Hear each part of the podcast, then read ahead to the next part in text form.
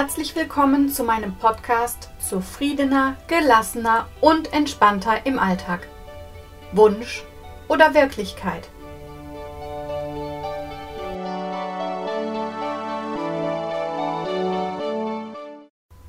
In meiner ersten Podcast-Folge möchte ich mich dir erst einmal gerne vorstellen.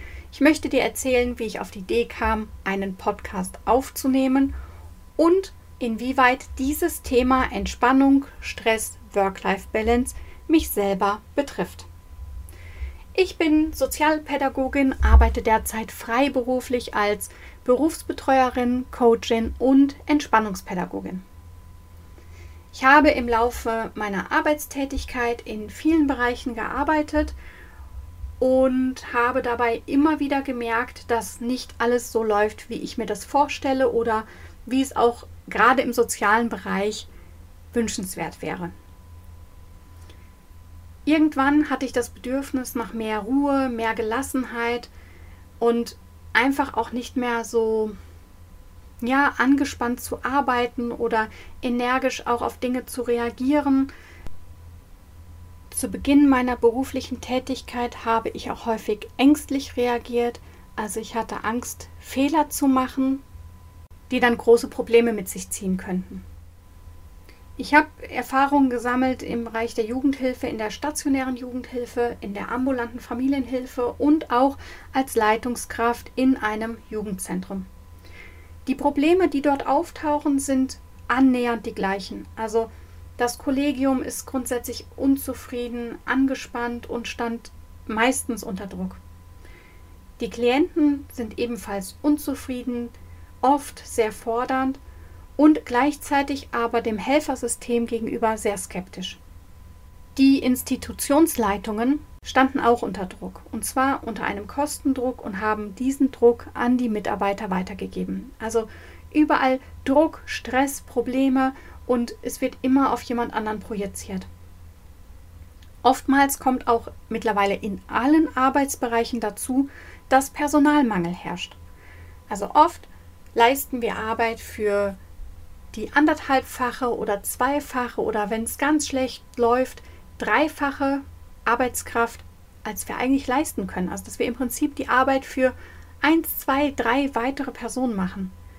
Das geht auf Dauer nicht. Ja, da leiden die Arbeitsprozesse drunter, da leiden vor allen Dingen wir mit unserem ja, mit unserer Arbeitseinstellung, mit unserem Gefühl zur Arbeit und mit unserem Privatleben leiden wir darunter. Ja, das ist absolut nicht möglich, das ist nicht gut und sollte so auch nicht von langer Dauer sein. Absolut nicht.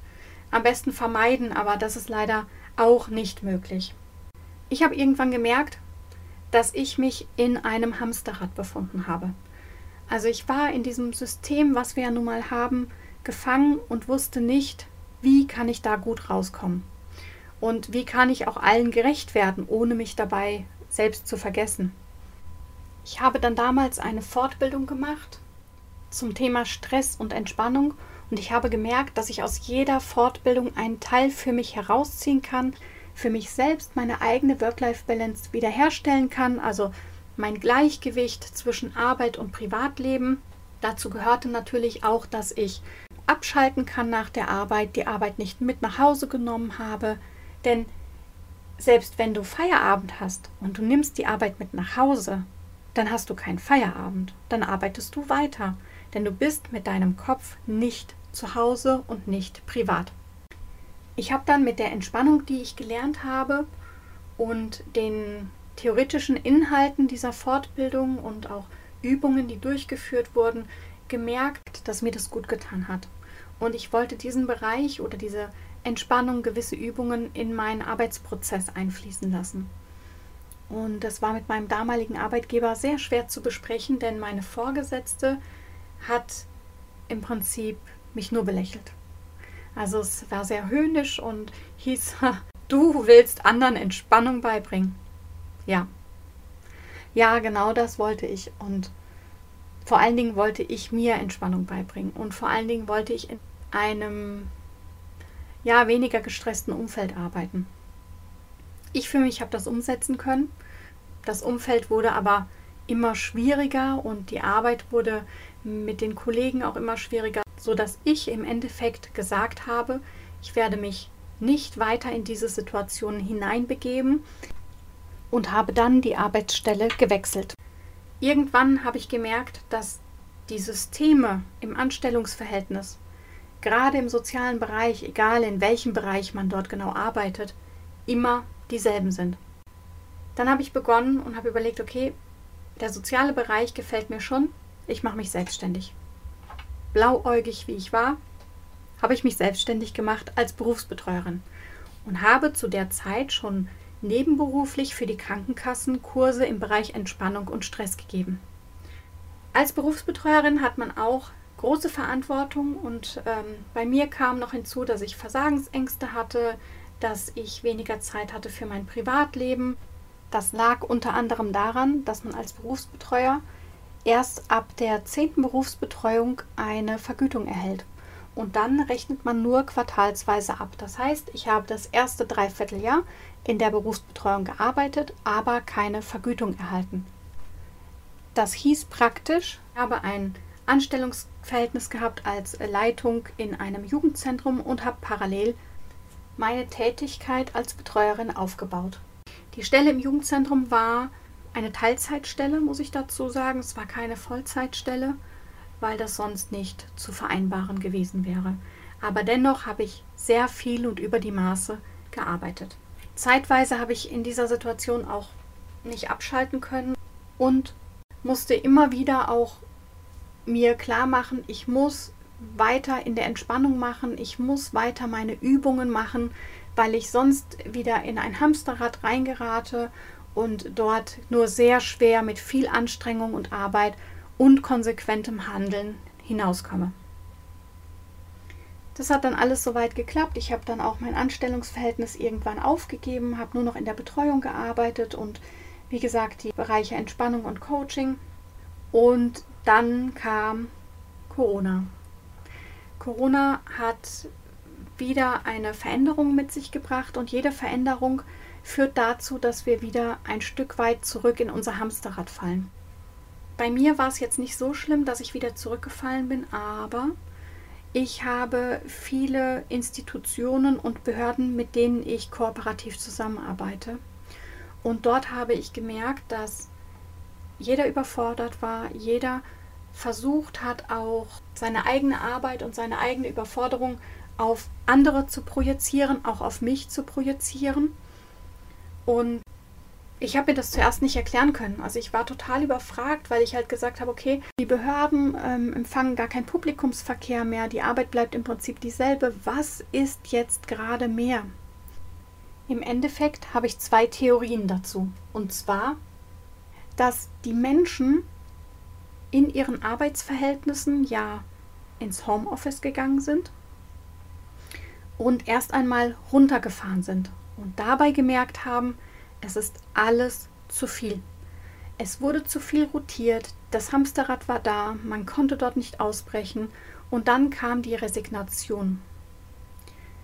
Es wurde weniger gearbeitet, anders gearbeitet. Oder meine zweite Theorie, die Leute, die ins Homeoffice gegangen sind, haben sich zu viel Druck gemacht. Das ist der Gegenpol. Und zwar haben viele Menschen im Homeoffice gearbeitet, ohne Pausen zu machen, konnten privates und berufliches nicht mehr trennen. Also beides ist möglich und ich könnte mir auch eine Kombination vorstellen, dass auf der einen Seite diese Entspannung reinkam und dann aber klar wurde, die Arbeit läuft an und die Arbeit musste gemacht werden und konnte aber nicht rechtzeitig fertig werden.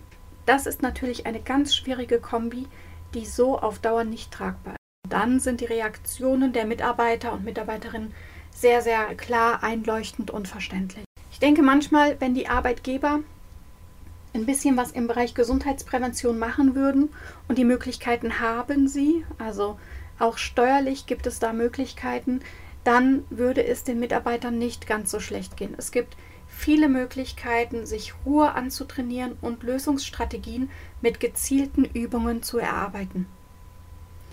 Man muss es nur wissen und es muss einem angeboten werden. Und das Dritte, und das ist ganz wichtig und oft ganz schwierig, man muss die Zeit haben und sich im Nachhinein an die Übungen erinnern und sie durchführen. Das ist sehr viel und das ist auch ein langer Weg. Das ist ein Prozess, der sehr lange dauern kann.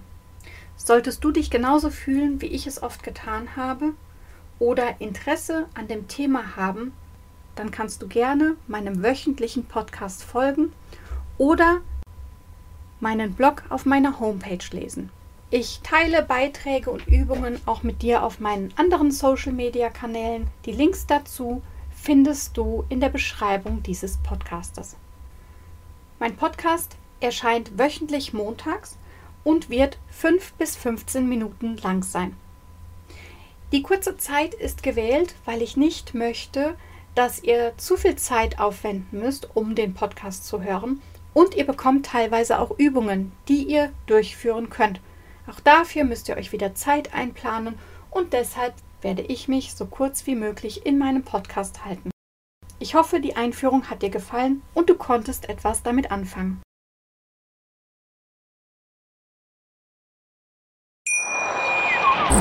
Wie baut man eine harmonische Beziehung zu seinem Hund auf? Puh, gar nicht so leicht. Und deshalb frage ich nach, wie es anderen Hundeeltern gelingt, beziehungsweise wie die daran arbeiten.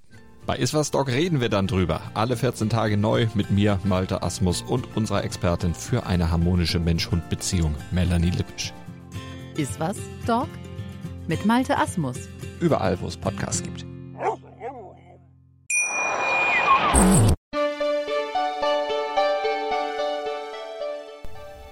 Ich hoffe, die Podcast-Folge hat dir gefallen und du schaltest nächste Woche wieder ein.